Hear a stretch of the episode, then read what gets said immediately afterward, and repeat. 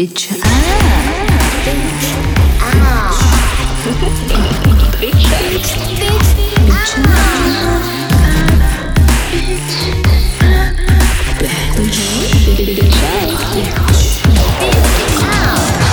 表酱，表酱。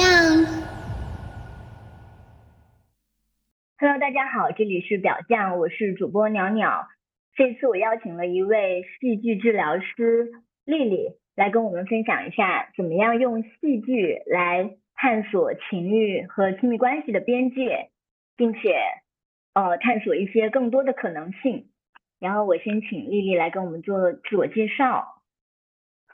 Hello，大家好，嗯，我一般宣传的时候用的名字比较多的是千山鸟，就是千山鸟飞绝的那个千山鸟，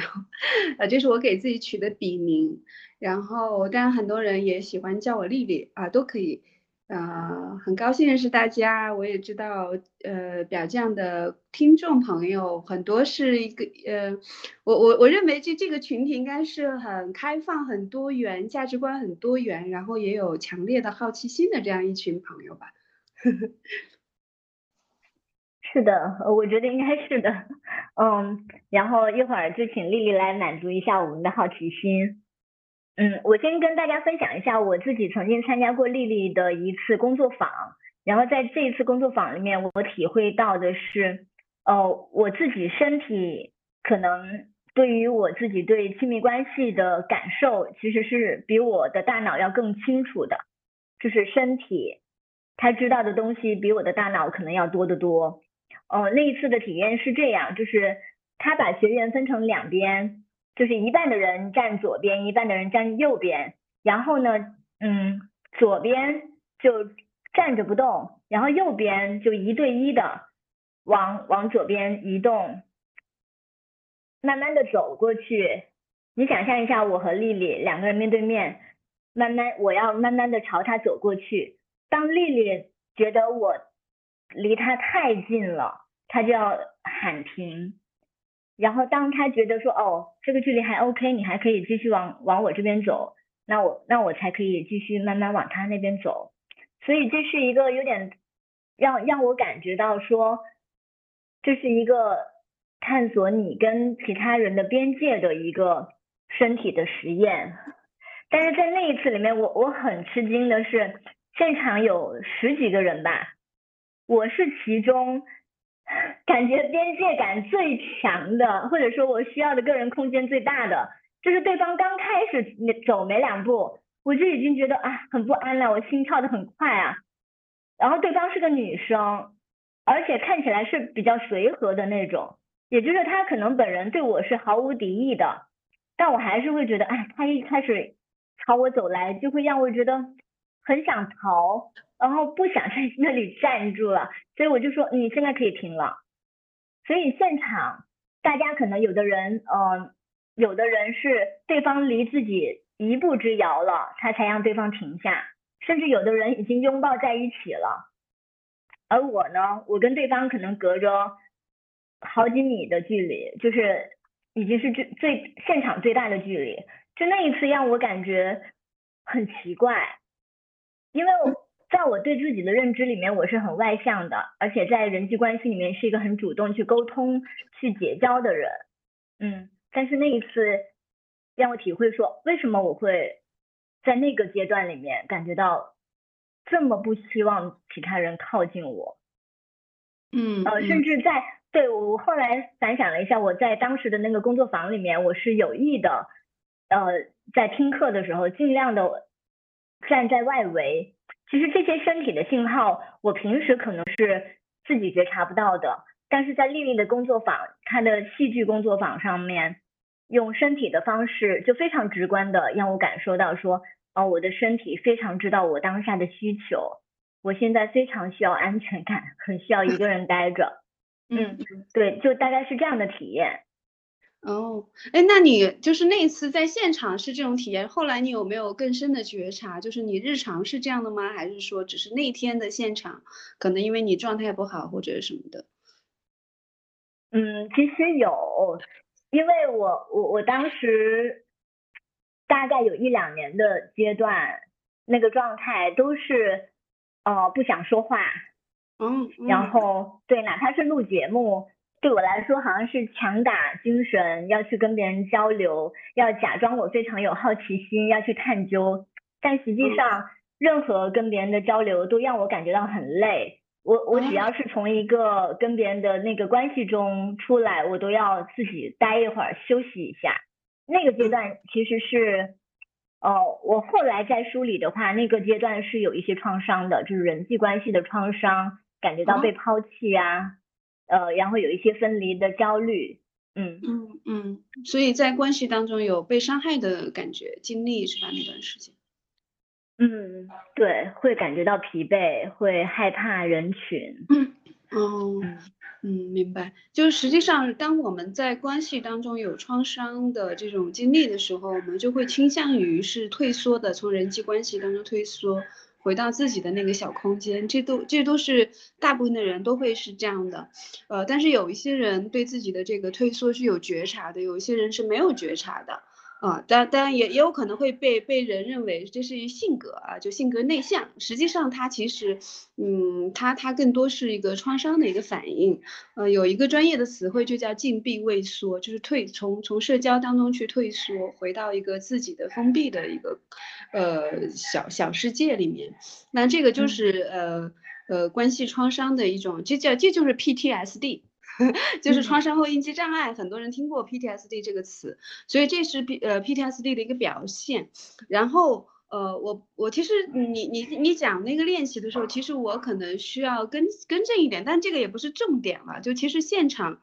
是没有发号施令的这个环节的。其实你你作为那个站着不动的那个人，就当别人靠靠近你的时候，我们是没有要求你发号施令。就当时那个细节可能你不一定记得了，就是说。呃，其实是，呃，由由靠近你的那个人来观察你的微表情或者你的肢体语言，他觉得你好像有抗拒或者不舒服了，他停，所以他是观察到了你这一点，对。但也有人他是观察不到的。那这样的话，就是呃，可能我当时已经不太记得了，有可能我记得是我内心的声音，可能那个发号施令是我自己内心发出来的，对对对，就是。那这样看，其实对方是非常敏锐的，在很远的地方去觉察到了我的抗拒。对对对对对，嗯，就是说明你的那个呃搭档是很敏锐的，因为也存在不敏锐的人，比如说，因为我们很多人就是他已经养成社交习惯了，他脸上是微笑的，你明白吧？但那个微笑，如果像我这种很有经验的人，一眼就能看出来那是一个假笑。但是作作为他觉察力不够强的人，是看不出来这是个假笑，他可能。他微笑的同时，嘴角你知道吗？他牙根是咬紧的，就这么这么微妙的那个表情，很多人是观察不到的。因为他如果真的觉得很放松，他牙根是不需要咬紧的，对不对？所以他的嘴角可能有一丁点颤抖或者什么的，就是那个非常非常微妙。对，嗯。然后其实你你讲的那个练习，它确实就是叫身体边界的练习。呃，就是叫身体边界的练习，因为呃，常规来讲，就是我看过一个美国的心理专家，我忘了名字是谁啊，反正他是专门做情感方面的专家，他又说，呃，我们一般亲密关系的距离，社交距离，就跟亲密关系的这个身体的距离是七十厘米，呃，作为一个边界，所谓的七十厘米，就基本上我们普通人手这样伸出去，啊，手掌那个距离啊。就是手胳膊伸直了，大概七十厘米左右哈，每个人 胳膊长短不太一样，但实际上这个七十厘米它也只是一个大概，它不代表所有人。那那那那那他就说，呃，一个一个人在呃不是你的亲密关系的话，他基本上需要保持在七十厘米之外，那就那就属于社交关系，就社交关系，亲密关系是比社交关系更进一步的，那他就能够突破这个七十厘米。再再靠近你一点，但这只是一个常规的、普遍的。但是如果是对于有有亲密关系暴力创伤，或者任何关系暴力创伤，比如说家庭暴力，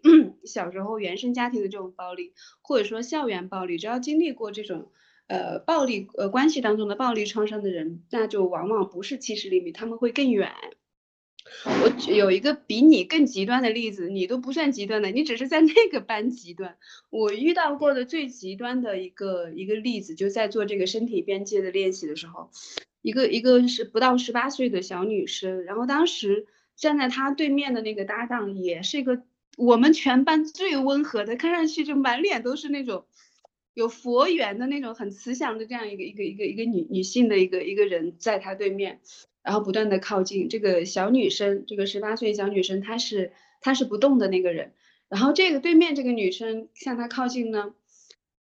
就那个小女生也是脸上是微笑的，你知道，而且她一脸那种特别纯真、特别可爱的那个样子，微笑。而且当时因为我在现场，我是老师嘛，我是作为一个观察者，她是距离我最远的那一对，你知道吧？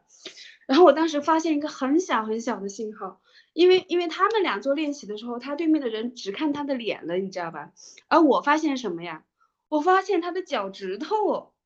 动了。就他有一个脚趾头的拇指就翘翘翘，他一直在那翘翘翘，你知道吗？你是想为什么这个人脚趾头会翘呀？你觉得为什么？哎，你麦关了，亲，你的麦关了。哦，他感觉就是会有点不安，就是想要逃离的那个信号，好像是。对对对对，是的，就是他的脚掌已经不能很安全的支撑在地面上了。对，你说的非常棒，就是说，如果他在待在那很舒服，他是不需要脚趾头一直抖的，你明白吧？所以他有一种逃离的那种冲动，但这个冲动又又不是很明显，所以他很微妙，就是小脚趾头一点点。然后我看完这个信号之后，我继续看他整个的身体，你知道吗？我就看到他的腰啊，腰的那个信号其实更明显，就他在往后缩。他不是站直的，就好就好像被人轻轻打了一拳，他又咔往后缩一下，但他是很微妙的，就是他的脸部是看不出来的，这一切是在他的下面，你知道吧？所以他脸还在微笑哦，还在很可爱的微笑。然后我看到这个信号之后，我马上就过去，马上就过去。其实他对面那个人已经到了他的一点五米左右的距离。然后，但他感觉到不舒服了，就对面那个人感觉到不舒服了，但他没有看到他身体下面的信号，你知道吧？我看见了。然后他到一点五米的时候，他就不敢靠近了。不敢靠近之后呢，他往侧面走，就像画圆圈一样往侧面走去感受。我当时快笑死了。我说你停一下啊！我说你停一下。然后我就问那个小女生，我说我说当她在这个位置的时候，你感觉舒服吗？她说不舒服。好，然后我就站到她对面那个那个人的位置，我就说。啊，你往后退啊，往后退，呃，然后我就一边陪着她往后退，然后一边看那个女生小女生的那个有没有变化，她没有丝毫变化。好，我就让他继续往后退。呃呃，我当时我还问他，我说你不舒服，为什么还微笑？我就问他了，他说哦，不用微笑。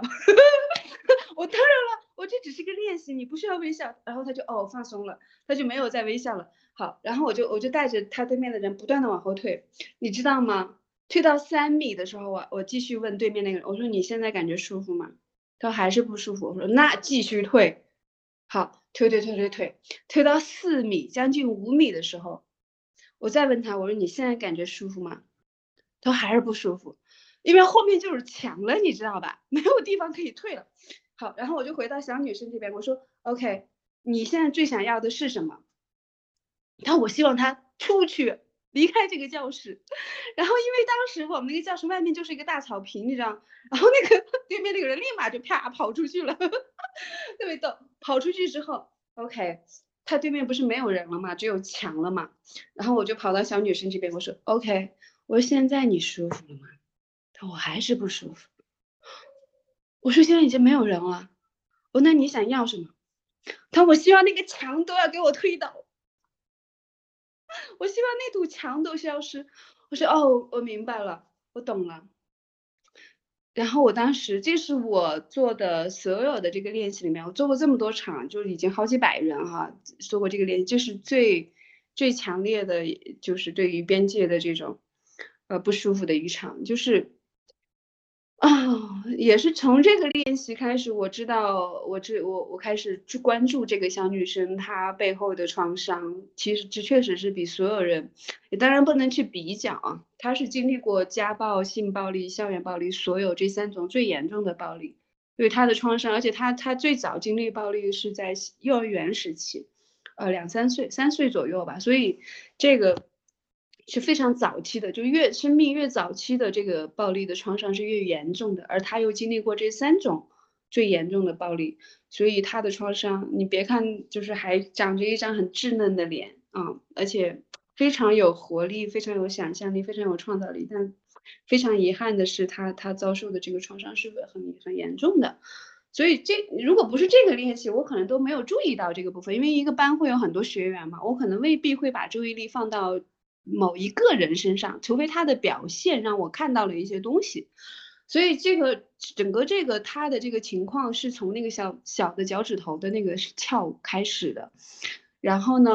而且他对面做练习的这个人，他也也是一个很温和的人，他也觉得他的觉察力很高了，而且他也是做疗愈的，所以所以就是说，如果不是我不断的去两边确认，你明白吗？他都意识不到，他就感觉我到一米一点五米的时候，就是他开始画圆圈的时候，他觉得我感觉不太对，但是他感不太对，他又没有抓到那个具体的信号是什么，他没有看到具体的那些东西。他只是他能够从整个身体感觉到不太对，所以其实这个就像你说的，身体的信号和我们头脑的认知是有差异的，是很不一样的。这就是为什么，比如说像我学的是比较偏戏剧治疗和舞动治疗，都是偏身体的方法。就是里面我们老师从我第一次上舞动治疗课，老师就说过一句话，那句话让我至今都印象很深刻，就是说他说，头脑是属于别人的。身体才是属于我们自己的，哦，为什么说头脑是属于别人的？因为头脑就是我们从小到大，从家庭教育到学校的教育到整个社会的教育，我们不断的在给我们灌输什么是对的，什么是错的，有很多道德标准啊、规则啊、原则啊，呃，就是它是。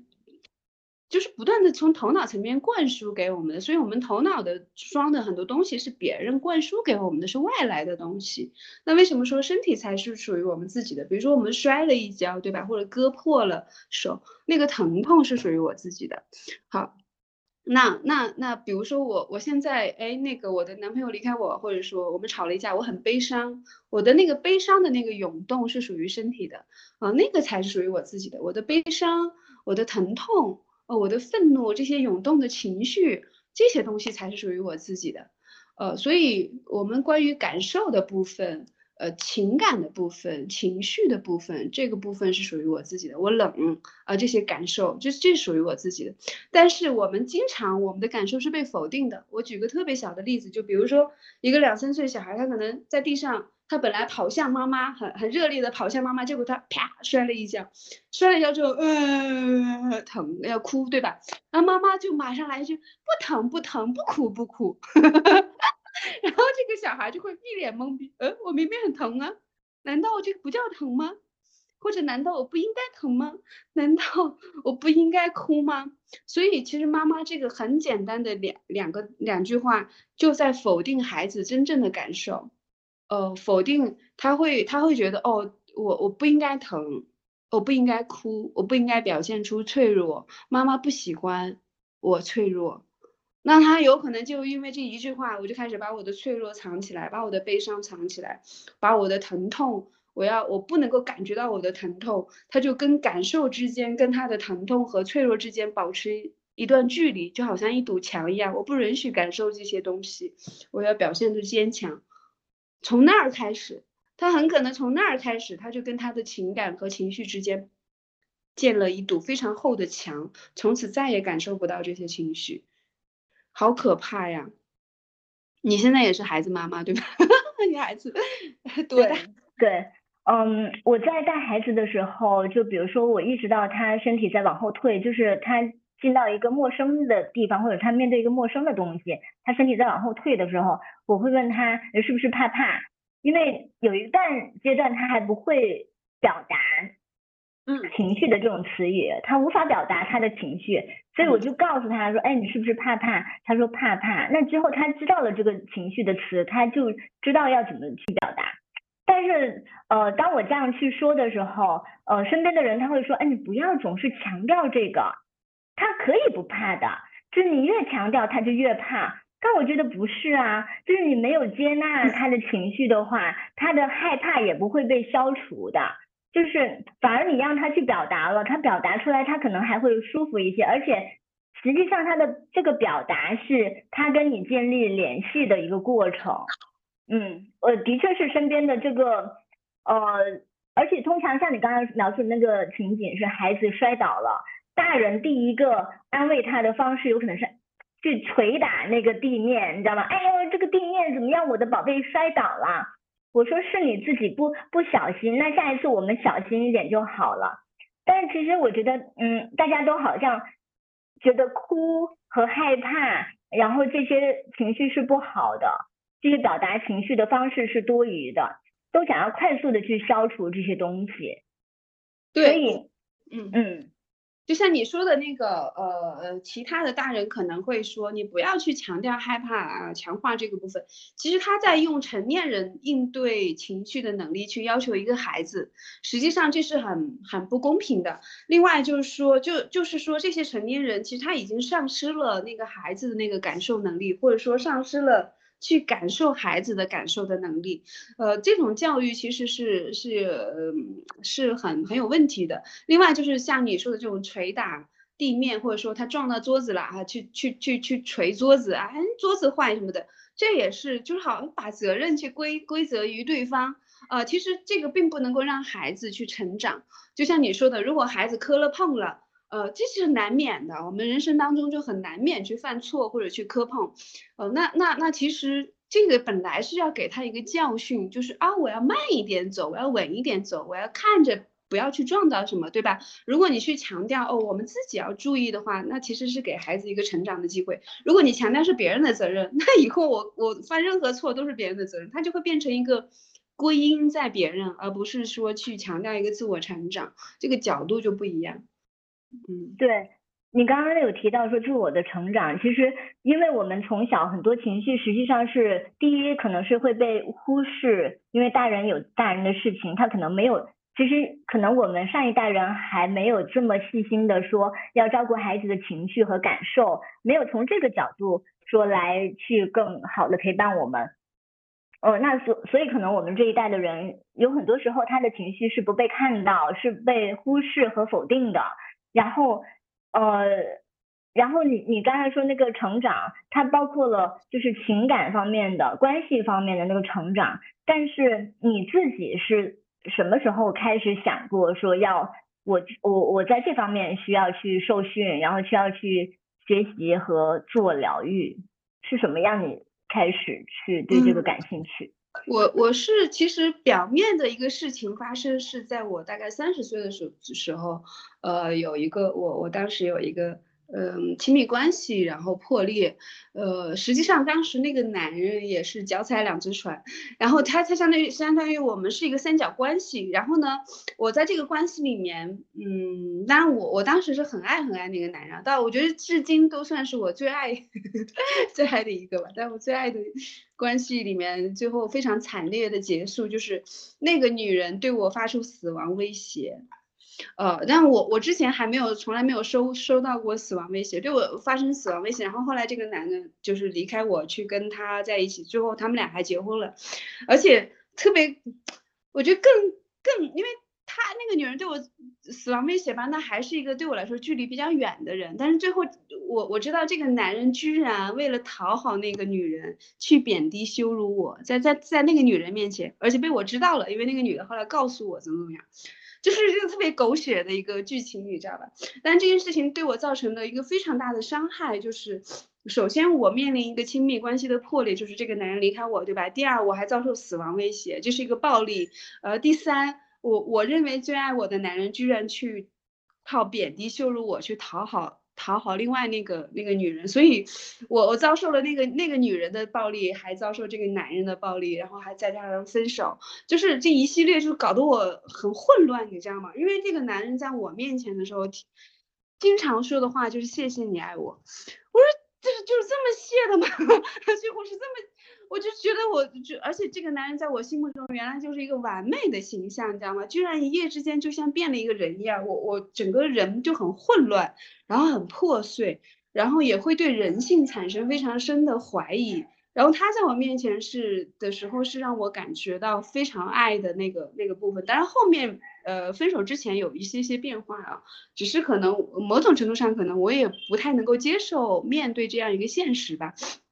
所以我当时就是抑郁崩溃，崩溃之后就开始寻找各种心理治疗。但寻找心理治疗呢，因为我当时还没有意识到，我当时的抑郁崩溃不仅仅是表面的这个亲密关系的破裂，实际上更深层的原因就是我小时候被我妈妈家暴。就是那个家暴的创伤导致我的那个破碎，是从从从意识到潜意识就很深很深的，但我当时都没有意识到这个部分。但因为我当时在相当于十几年前嘛，在在北京去，我当时生活在北京，我现在已经搬到大理了。就我当时在北京去找心理咨询师，找了好几个都没办法去信任别人，因为家暴的那个创伤，因为这个也相当于是亲密关系暴力嘛，呃，家暴的这个创伤。它其实最核心的呃伤害的部分就是伤害了我们对人的信任，就是整个所有的人不是某一个人。那那心理治疗它它的一个前提就是你必须要信任这个咨询师或者治疗师。那我没有办法跟这个治疗师咨询师建立信任，我就没有办法继续我的这个治疗。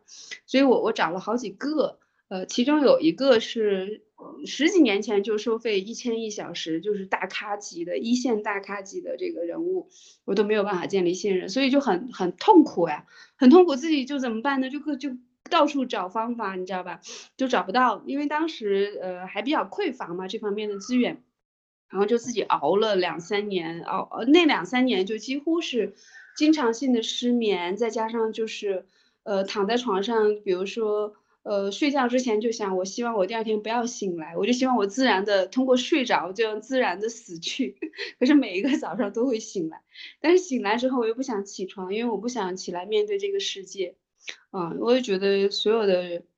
唉。我重要的关系都对我有非常深的伤害，所以我觉得我不想起来面对这个世界。我也不知道这个我活着有什么意义，就是天天就是处于这种情况，就是两三年吧，都是这种情况。然后直到后来，我很偶然的去了一个舞，就是像你这样，就是闯入一个舞蹈治疗的一个舞动治疗的一个一个课，在这个课上，就是也也是跟你类似的这种经验，就是我我突然发现我的身体怎么是这样的，就是我的身体表现出来的一些东西。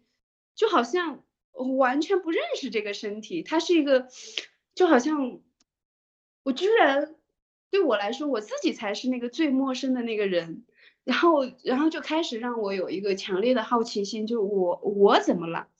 呃呃，这个我好像是身体表现出来的另外一个我，和我自我认知的那个我完全是两个人。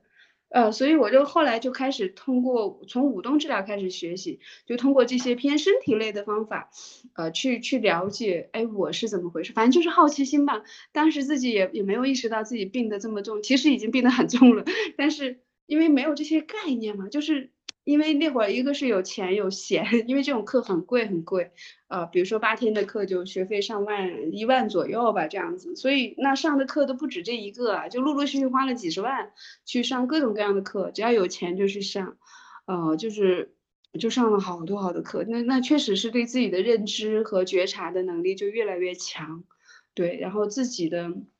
内在的破碎就不断的去修补，嗯，不断的去修补，再加上其实，呃，疗愈的过程，其实一方面是找回那个真实的自我的过程，就好像那个小孩可能两三岁就被否定了他的那个情绪和感受，对吧？我们相当于三十岁以后，呃，再重新去找回那个真实的感受，呃，就找回丢失掉的那个真实的自我。所以，呃，那当你找回那个真实的自我之后，你内在的力量就会越来越强。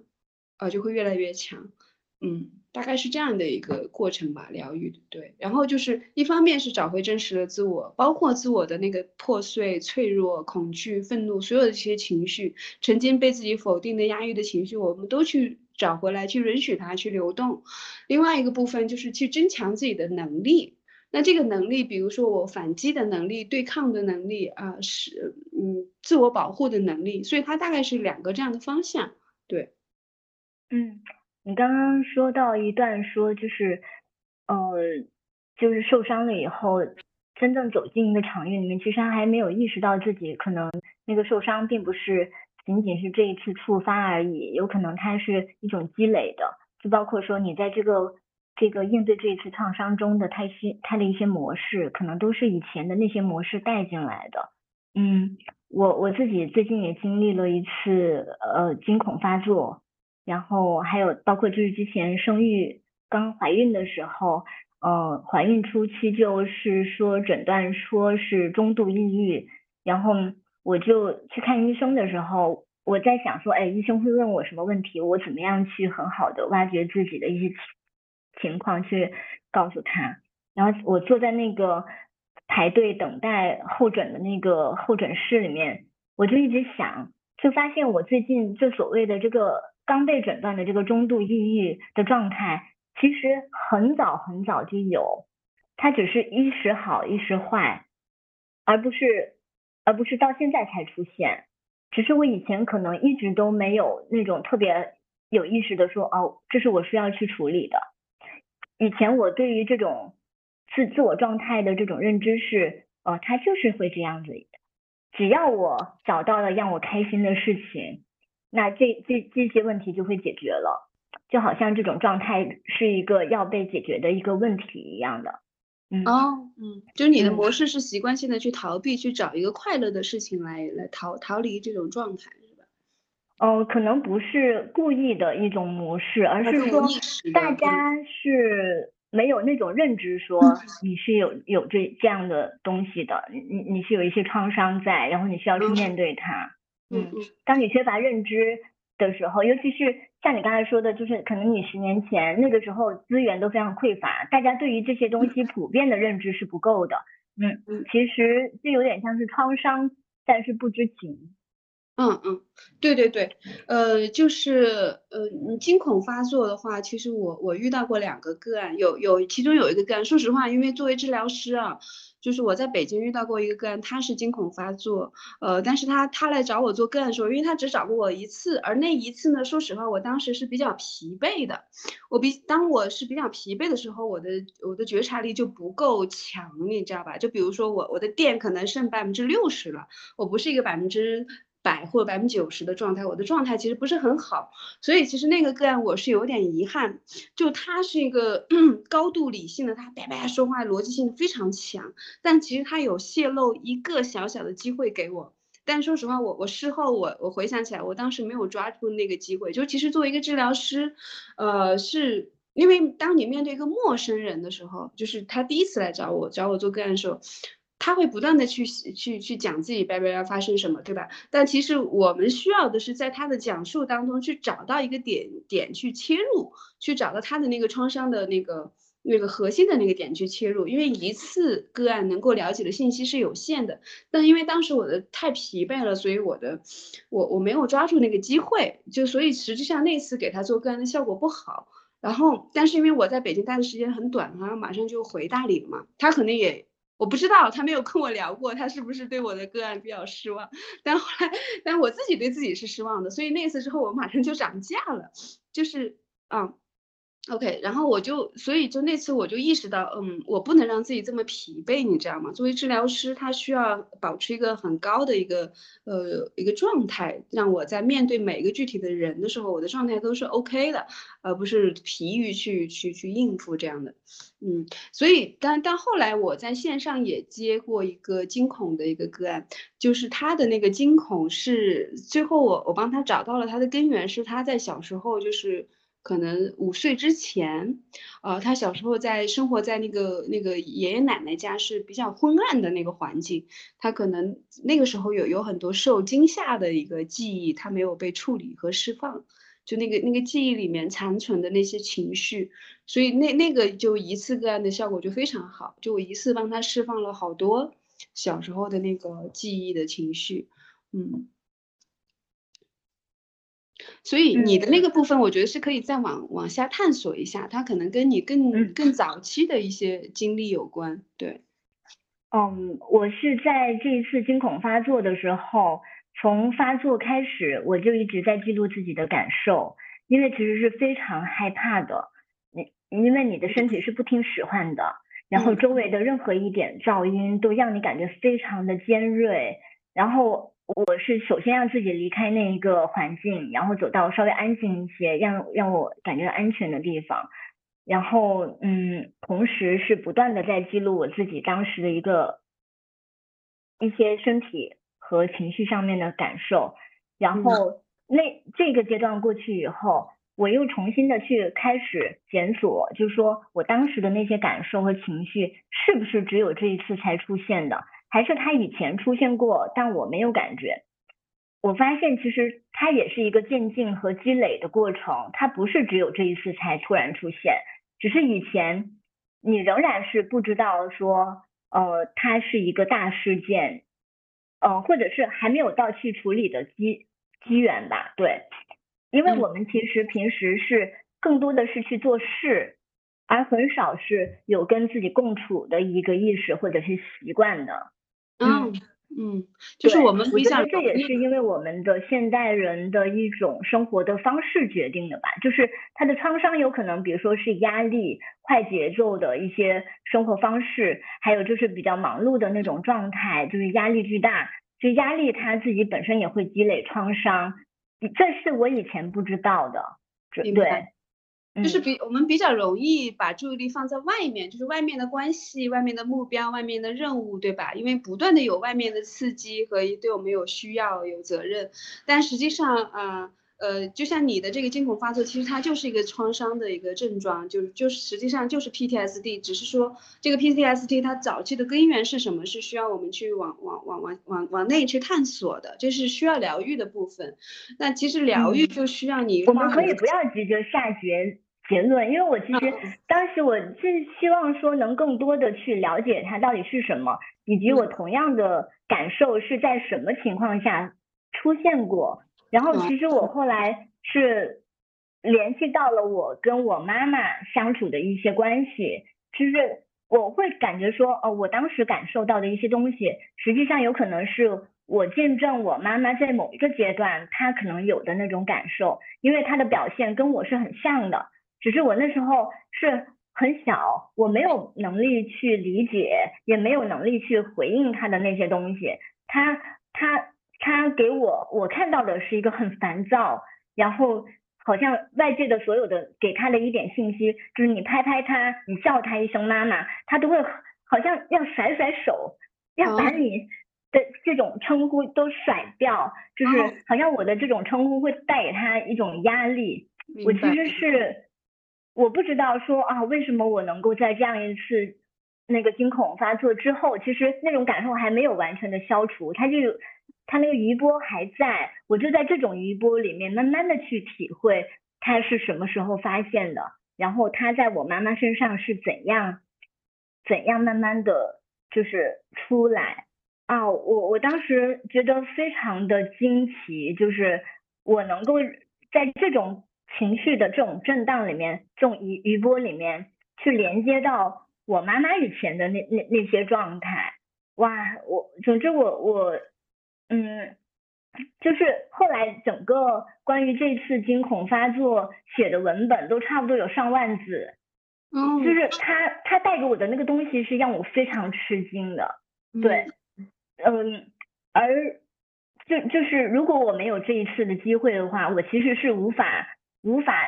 很好的去寻着它，它有点像给我提供了一个线索，我就顺着他顺藤摸瓜的去找到以前。在这个藤上面的一个一个的瓜，嗯嗯，然后找到我跟他们的联系。我后来就查了一下，就用那个什么 Chat GPT，然后问他说，哦，我最近有一次惊恐发作，然后我应该怎么做，或者说我可以怎么做？他当时给给我的一个反馈，我觉得还挺挺好的。他说，实际上惊恐发作是非常普遍的，大多数人一生中都会有可能是一次到两次的发作。有的人会反复发作多次，然后哇，他第一句话就给我巨大的安慰，就说哦，我不是一个人，就是我也不是病了，我不是什么那种特特别怎么样，特别有问题，然后我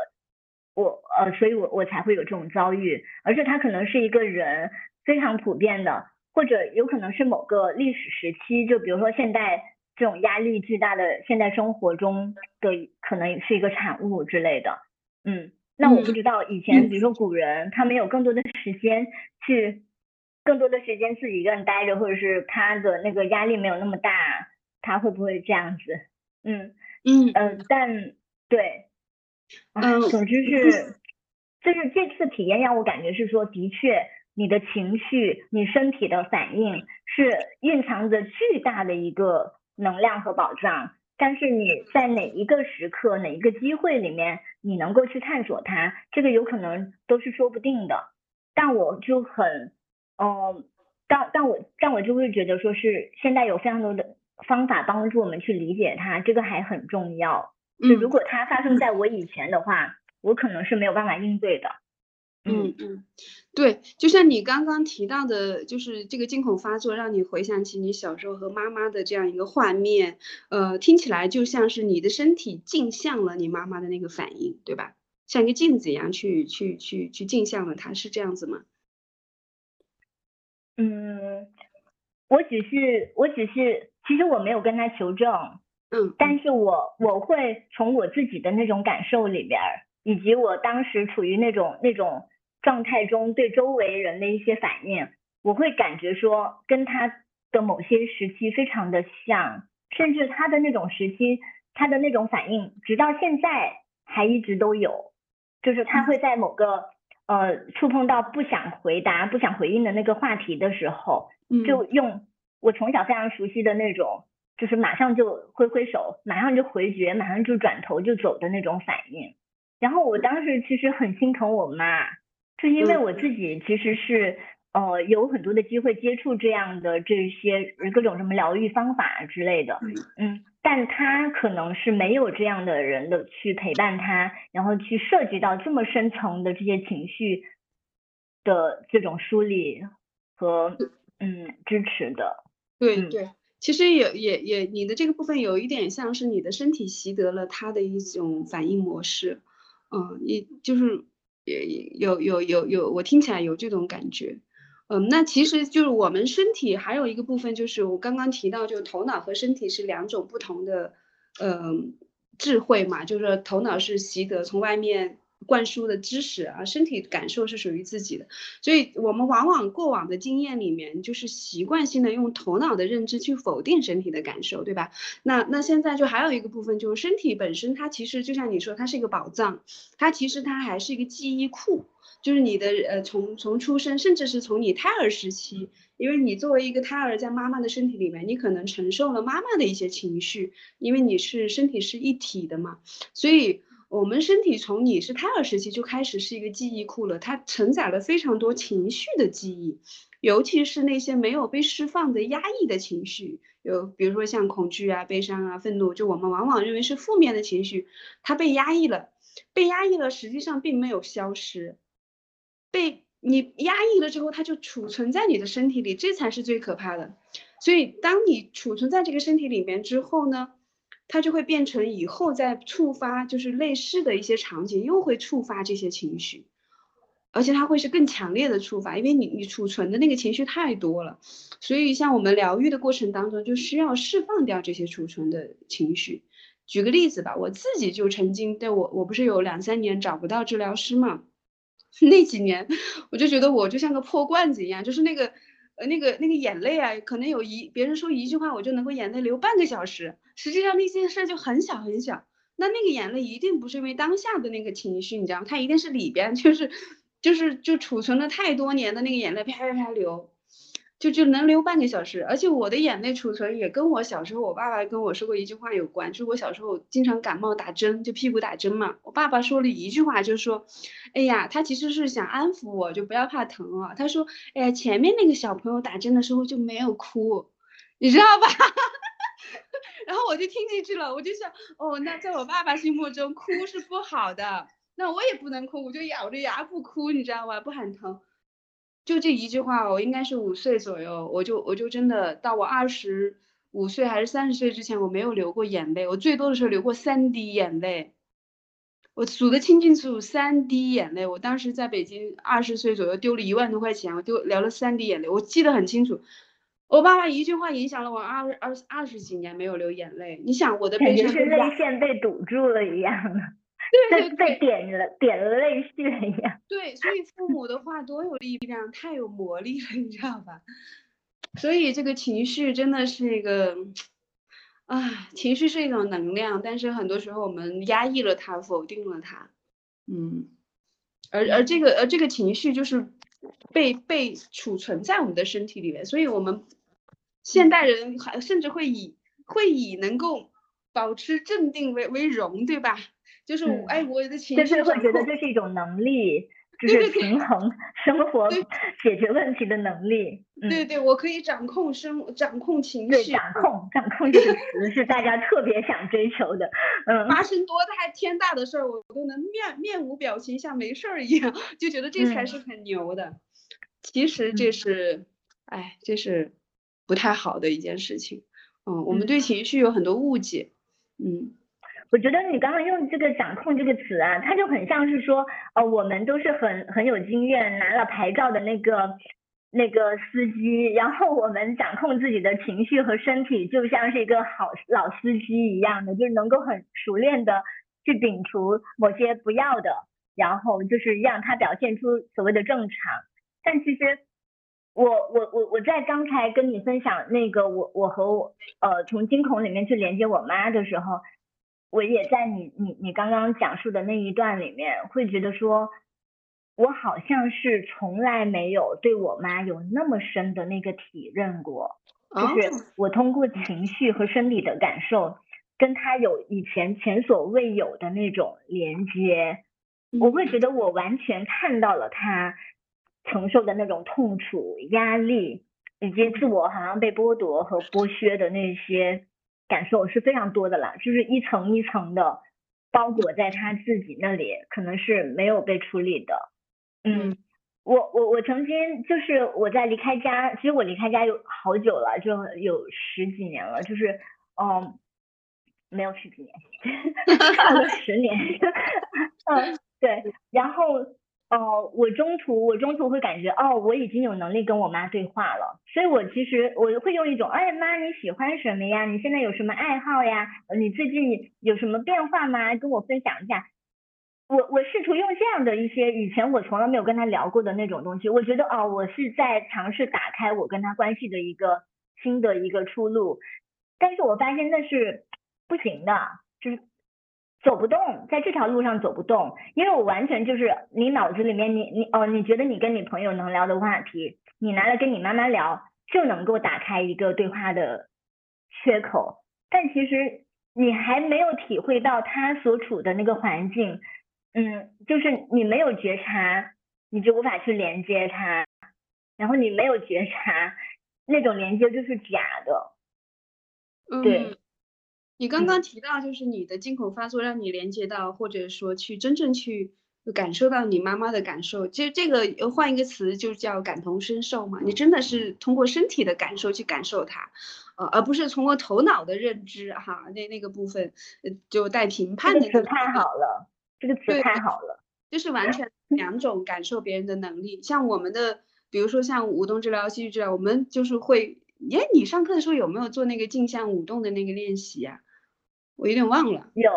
嗯，对。但是我跟你说，其实还是那句话，是没有觉察就没有连接的。就是，嗯，哦，你你说的是你的工作坊是吧？我我我说的是我在舞动治疗的这个工作坊上，其实是比较缺乏觉察的能力的。所以在那个时候，其实我还没有很多的那种感受，就是还是一种感觉是两个人，嗯，权力之。间就是你知道吗？就是只要是两个个体之间，就会有一些权利方面的那种东西。我要我我非常小心的，就是避免我自己去控制对方。我的整个的注意力都放在这一点上了。嗯，你还是在用头脑，没有办法去享受跟对方共舞。嗯嗯，你还是更多在用头脑思考的部分。呃，其实你刚刚你刚刚提到那个，就我们我们有很多练习，就是用用身体去感受别人嘛。另外就是说这个部分哦，刚刚还还有一个还有一句话特别好玩，就我们那个老师就是说把头脑扔掉，我们经常说把头脑扔掉，把就是喜欢这句话，尤其很多高智商和高级知识分子，你知道吗？就非常头脑，总是在用头脑分析判断，呃，逻辑思维。就我们经常会说，把脑子扔掉，用身体去感受。脑子在里，在这里大部分时候是不太需要的。可是我要说，这就是非常难的。我跟你说，就是他的那个觉察的感官已经是一种封闭，或者是长期不使用的情况下生锈了。对，你要清理，你你你想我自己，我自己从那个头脑走到感觉，经历了这么长的时间，所以所所以其实那是不容易的。然后那我也想听一下你你自己在你的工作坊上怎么样让这些刚来到的人，他从头脑慢慢的慢慢的走到感受上。嗯嗯，当然也不是那么快的，呃，是需要时间。就是不同的每一个练习都在帮助你卸掉你的头脑认知，就好像比如说我们一开始我提到的那个小女生的那个身体边际练习，她一开始还微笑，对吧？那这个微笑一定是她在呃成长的过程中习得的嘛，就是说我们要有亲和力啊，要怎么样，对吧？她都没有意识到这个练习你可以不微笑，就是无意识的，嗯，所以就是呃就很多这样的练习，每一个练习我们都在强调身体，身体，身体。然后这个觉察也是需要时间慢慢培养的。确实，比如说上过我好几个不同课的人，或者跟着我们一起上了好几年课的人，他的他的成长，他的觉察一定比第一次来上课的人要强很多很多。嗯嗯嗯嗯，它是一个渐进累积式的，就有点像积分制一样，就是你从头脑，你嗯你扔掉扔掉扔掉，你扔的次数越多，有可能你就越。贴近你的感官和情绪是这样，就就有点像是你，呃，你你你有点像是你要培养跟情绪和感官感受能力的关系。对对对对对对，你慢慢的朝他朝他走去。对对，我们需要尊重他，才能够。其实情绪是一种能量嘛，我就我能够更好的去调动情绪这种能量。然后就是，呃，还有一个词，就现在很流行松弛感，松弛感嘛，就是一个非常头脑的人是很难松弛的。嗯，所以松弛感是我是比较 容易做到松弛感的，所以这这也是一个过程，对。